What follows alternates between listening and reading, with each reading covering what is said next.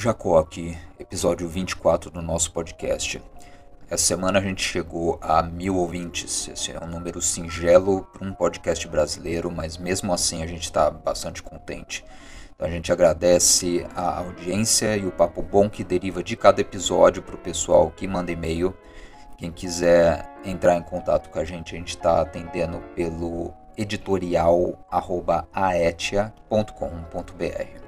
E hoje é a primeira vez em que o podcast trata do Sudeste Asiático, que é uma área que desperta um fascínio imenso em mim.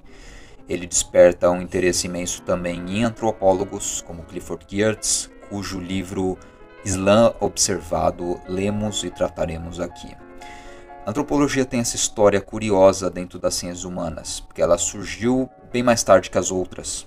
Ela ganhou espaço na academia só com investimento de poderes imperiais no começo. Então, a Holanda, na época que tinha colônias na África do Sul, na atual Indonésia, no Suriname, por aí vai, praticamente pagou um monte de acadêmico para criar uma área, estudar as suas colônias, aprender línguas e costumes locais e, com essa informação, ajudar na dominação de povos colonizados. A coisa era explícita desse jeito. O objetivo era usar a ciência para escravizar gente, para controlar populações nativas. Essa tal ciência na época se chamava orientalística, que é um nome que hoje é praticamente usado como uma ofensa. Né? Naquela época era o nome das faculdades. E a área trazia linguistas, historiadores e jovens sociólogos que de fato tinham interesse legítimo nos locais onde atuavam. Só que o único problema é que eles só teriam emprego garantido trabalhando para os poderes imperiais. Então, fazer trabalho de campo antropológico naqueles meados de 1900 era meio que enfiar uma bota de cano alto, um chapéu de safari e ir morar num canto desconhecido por uns 5, por uns 10 anos. Você voltava completamente transformado para casa, escrevia a respeito, lançava seus livros. E hoje em dia existe coisas como antropologia urbana, você pode fazer um trabalho de antropologia sobre comportamento, analisando descrições de perfil do Tinder, por exemplo. Né? Não sei se é um tema tão relevante, mas é cabível dentro dessa ciência. Do início da orientalística até a época do Clifford Geertz, que é meados de 1960, a coisa foi um pouco diferente. Se tratava de uma ciência de deciframento do mundo de populações selvagens, bem entre aspas, para que a gente entenda também como nós, homens e mulheres civilizados, éramos no passado. Hoje em dia ninguém acredita muito nisso, a gente relativiza essa categoria ridícula do selvagem, em partes pelo esforço de gerações de antropólogos que foram conhecer um mundo diferente e voltaram altamente críticos da vida ridícula que nós vivemos na tal civilização. Então a gente já fala sobre isso, mas objeções profundas contra o paradigma europeu de civilização veio do pessoal que aprendeu com os indígenas que era possível organizar a sociedade de forma diferente. Não teve região no mundo mais intrigante para antropólogos do que a Indonésia. O lugar é imenso, né? é o arquipélago mais povoado no mundo, ele é composto por 1.300 etnias, 700 línguas, 17 mil ilhas, uma mais diferente da outra em termos de cultura, de diversidade linguística, cultural e geográfica.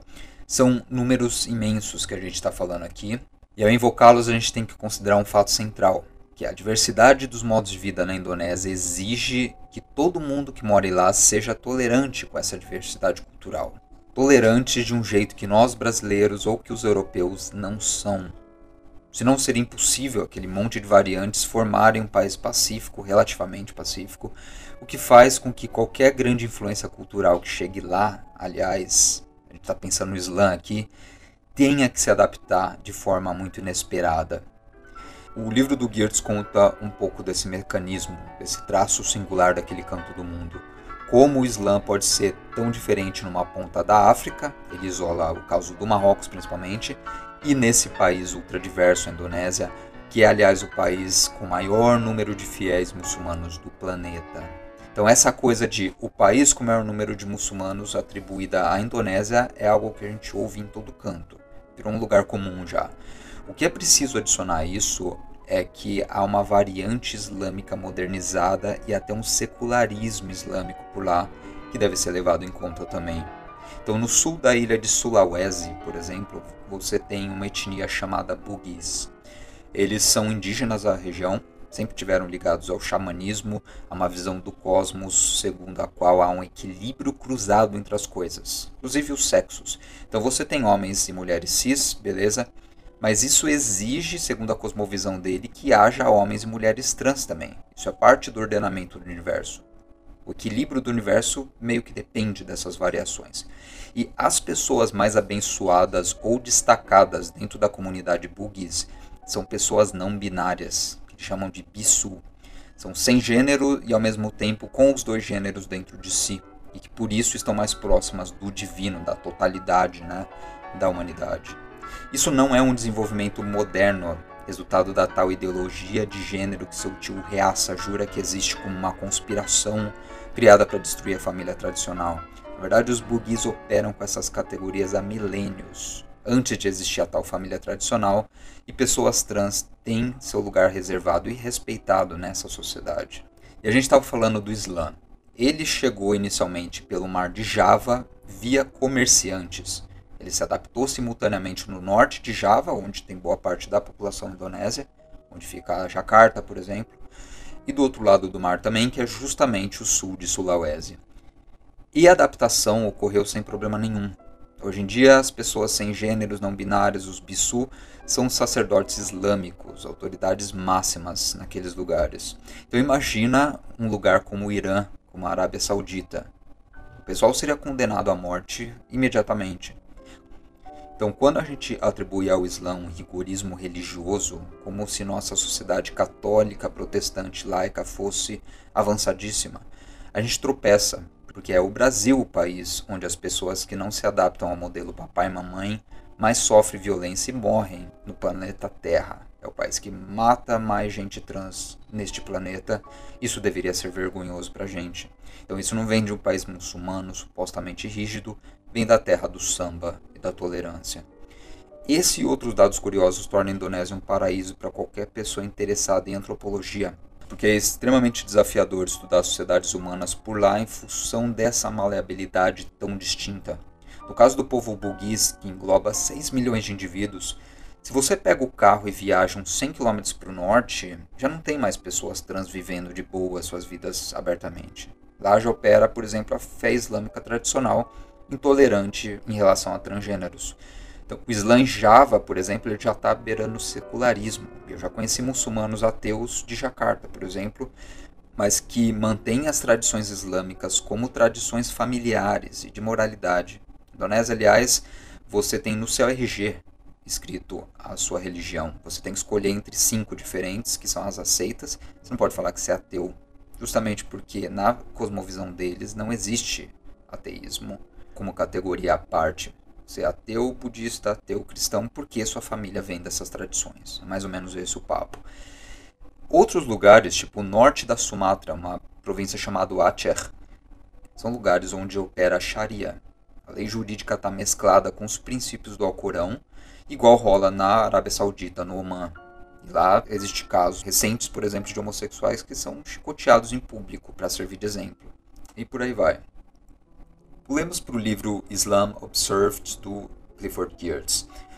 Na página 8 da introdução, ele declara que seu interesse por religião vem de uma compreensão muito específica. Ele diz que acho que religião se expressa como um fenômeno cultural, social e psicológico. Rituais de iniciação, crenças animistas, mitos totêmicos, coroinhas e padres, performances xamanistas não vão ter tanto peso na concepção de religião dele. Religião aqui é igual evidência, igual visão de mundo.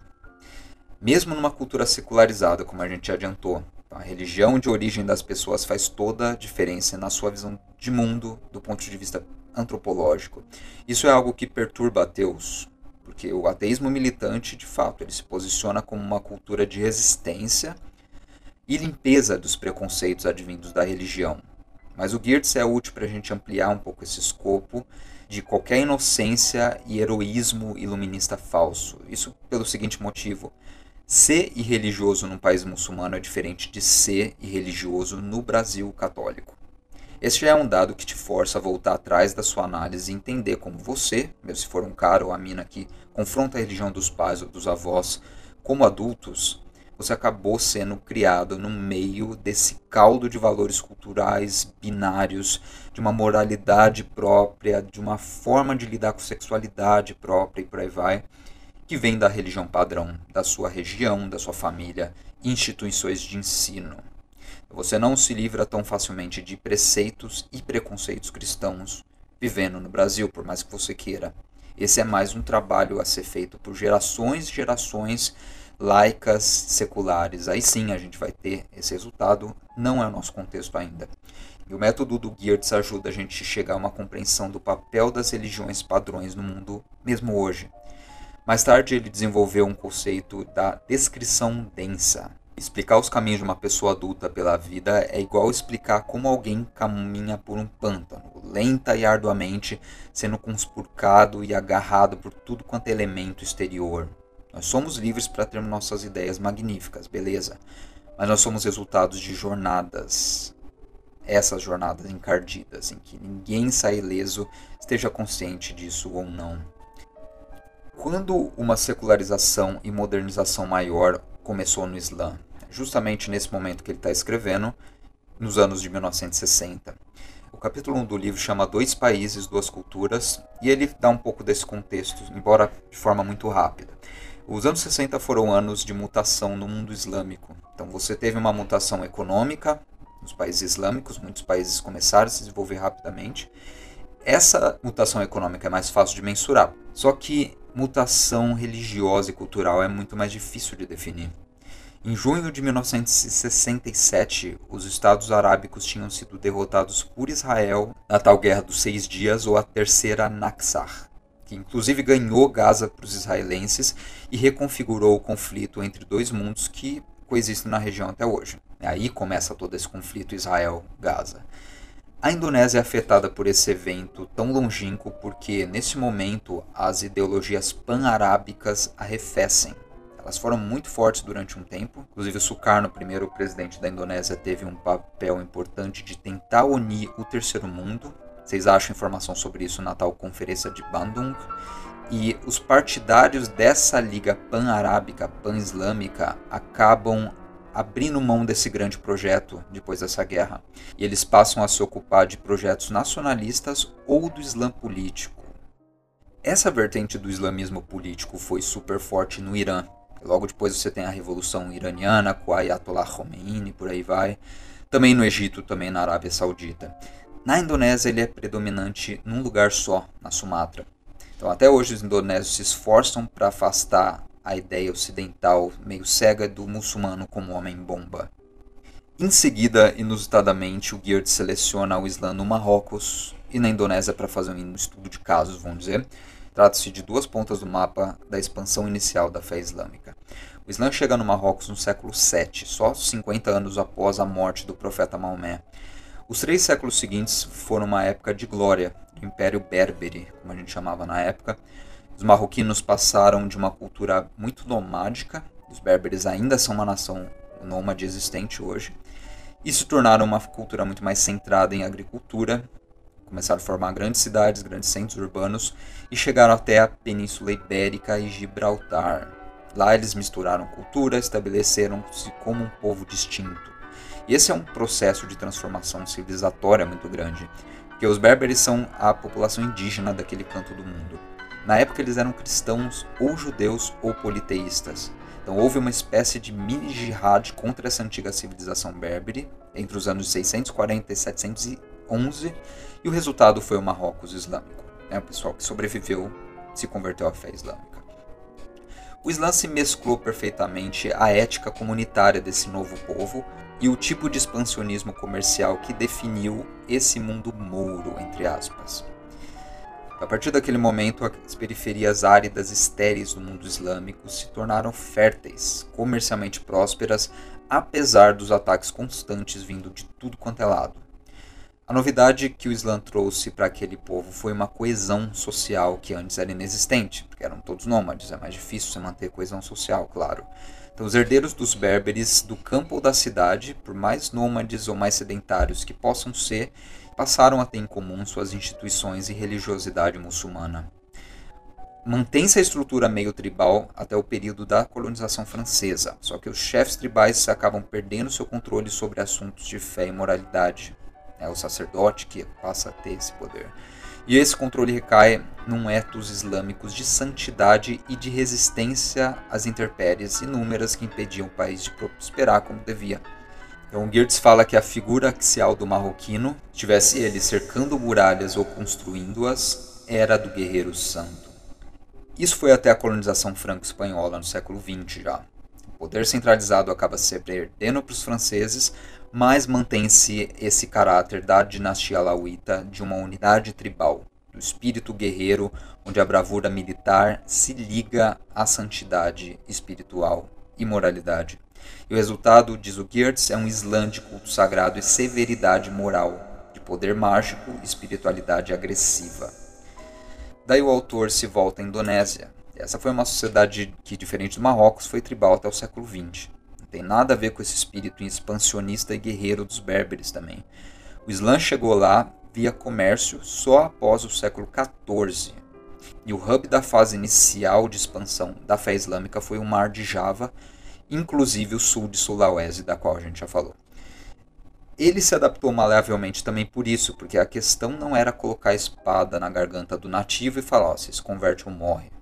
A teoria geralmente aceita hoje é que os mercadores que professavam a fé islâmica apareceram por lá, alguns se estabeleceram, se casaram com as nativas, fizeram família e por aí vai, e assim que a religião é passada pela frente. O resultado é, hoje a Indonésia tem o maior número de fiéis declarados à fé islâmica do mundo. 86% da sua população, que é uma população de 237 milhões de pessoas, se declaram muçulmanos. O que, que significou essa chegada tardia? O Islã não se estabelece como uma religião padrão, mas ele se adapta a uma terceira camada, digamos, numa cultura que já tinha outras religiosidades bem estabelecidas. Primeiro você tem uma religiosidade xamânica e animista, né, que vê a divindade na natureza, ela é ligada aos nativos. E até hoje ela é professada em diversos cantos. Depois chegou o indo-budismo, estabelecendo-se por séculos e só depois o Islã. E nada dessa mistura se perdeu. Esse é um fator interessante, porque algo das três camadas acabou ficando e o resultado é essa religiosidade super única que a gente tem na Indonésia. Para o Geertz, você tem alguns fatores importantes que explicam isso. O primeiro é que o hinduísmo era uma religião mais aristocrática, a variante do hinduísmo que eles praticavam era shivaísta, ligado ao culto de Shiva, e geralmente a nobreza dos pequenos reinos locais que professava os rituais hinduístas, que tinha acesso né, a esses rituais, e a literatura escrita em sânscrito, embora a população camponesa absorvesse certas ideias soltas dessa prática, mas mantendo em grande medida suas crenças animistas originais. Chega o Islã e ele acaba sendo internalizado como prática pessoal, que eles tornam uma prática muito mais subjetivista, já que era assim que qualquer religiosidade funcionava naquele canto do mundo. Portanto, o Islã indonésio acabou tendo uma abordagem iluminacionista do divino, que é mais ou menos assim que funciona. O divino se revela na vida do fiel com o passar do tempo, no seu cotidiano. Então, fantasmas, deuses, djinns e profetas locais, que é, eles têm a espécie de santos, de padroeiros das cidades, acabam se misturando né, esse animismo filosófico antigo e uma versão contemplativa da religião dos antepassados, e não tem problema nenhum, isso não é visto como heresia. Na época da colonização, você tem claramente como modelos de empresas coloniais geram sociedades muito distintas. Porque na Indonésia você tem uma ilha chamada Flores, ao lado do estado do Timor-Leste. Foi lá que os colonos portugueses conseguiram se estabelecer e ficar por bastante tempo. É o único canto da Indonésia onde os portugueses de fato ficam. Né? E o catolicismo lá foi imposto aos nativos. Você se convertia ou morria. Até hoje, Flores é uma ilha católica e os timorenses mesmo têm nomes tipo Marinês, José de Castro. Né? A influência da língua portuguesa é muito grande. O resto da Indonésia, por outro lado, foi colonizado por holandeses não pela coroa holandesa, que era muito pequena e não tinha uma organização administrativa que desse conta de controlar todas as suas colônias, mas por uma empresa privada, que é a Verenigde Ostindische Compagnie, tal da Companhia das Índias Orientais, ou VOC. Essa VOC foi única na história mundial, porque ao mesmo tempo que ela era uma empresa, ela tinha poder de declarar guerra a demais países. É como se fosse um país em alto mar, é expresso pelas frotas de dezenas de embarcações armadas até os dentes. Os holandeses fizeram suas contribuições para o mundo. O telescópio foi inventado por eles, o Wi-Fi, o waffles, o Haber, mas nenhuma invenção holandesa foi tão impactante, no pior sentido possível, que o sistema de apartheid. Ele foi a forma de governo que consolida o racismo, a segregação racial, como ponto de partida de organização de sociedades. Ele definiu toda a experiência colonial holandesa e foi importado para outras colônias, por exemplo, Estados Unidos da América. A gente conhece bem o caso da África do Sul.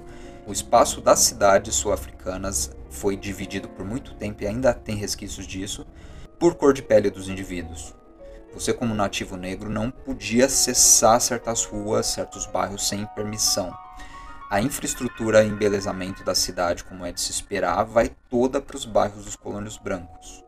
O resto da cidade mal tem investimento de saneamento básico, de iluminação, de segurança e vias.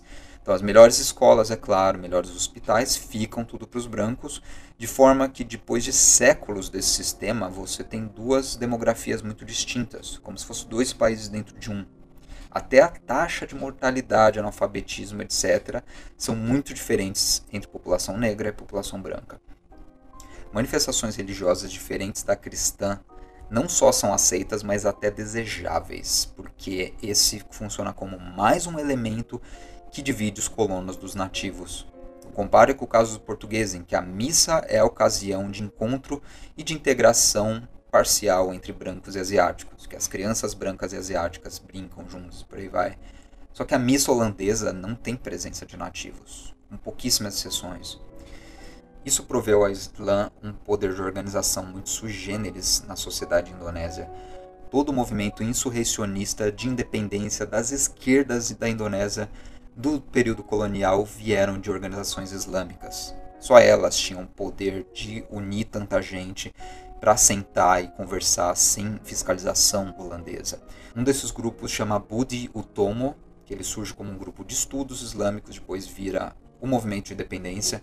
Você tem outros como Sarekat Islam, de onde sai uma figura central que é Sukarno, um dos grandes heróis da independência indonésia e seu primeiro presidente da república. E voltamos à definição de religião do Geertz. Se a gente pensa a religião como um conjunto de ritos e práticas, a gente perde todo esse sentido mais profundo da religiosidade. A coesão nacional da Indonésia acaba dependendo da atuação de líderes islâmicos naquele momento. E essa não foi uma revolução religiosa que força o país a professar a mesma fé. Na verdade, o que os líderes islâmicos propuseram para demais religiões, para demais etnias, foi que eles tinham que fazer diferente dos holandeses. Se os holandeses não aceitam a integração, o que eles vão fazer é aceitar todas as etnias e manifestações culturais não europeias e formar um país. O Islã exige a aceitação de demais religiões, que é algo bem diferente do que a gente imagina ao pensar os Emirados Árabes, por exemplo. Com a crise do mundo islâmico de 1960, a gente tem reflexos distintos nos dois países no Marrocos e na Indonésia. O que a vertente sunita ortodoxa do Islã professa, como ela interpreta o Alcorão e por aí vai, entra em conflito com a realidade da profissão de fé dos dois povos depois de mais de um milênio de desenvolvimentos culturais diversos.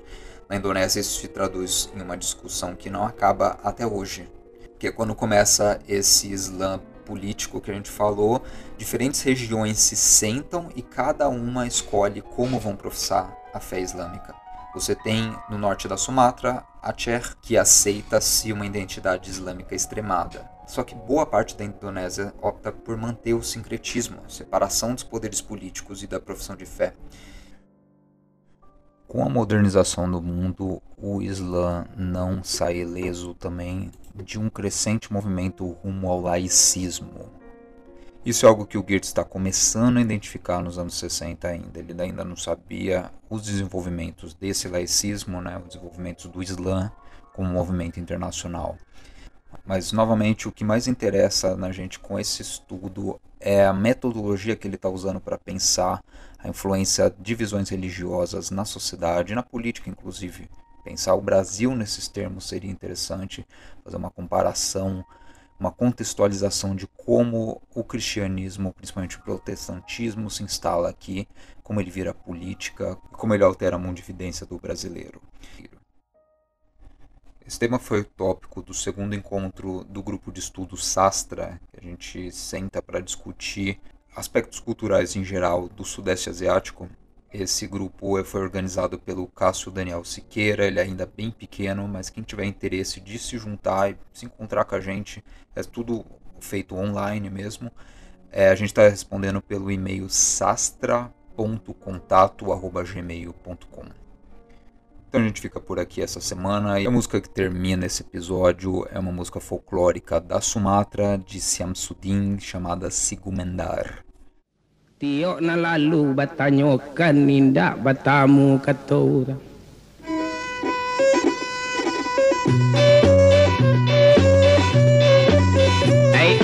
ender gumender na gumender baja lama lama lenggo ganga gadi si gumender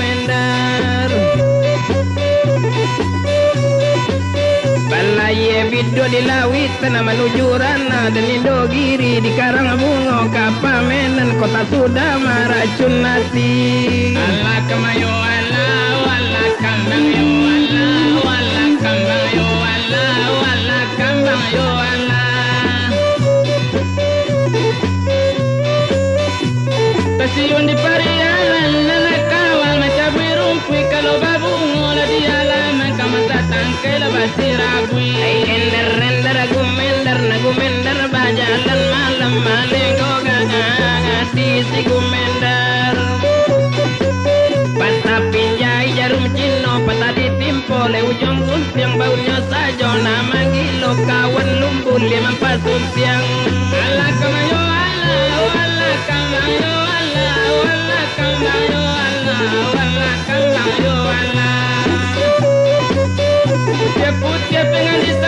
si mainin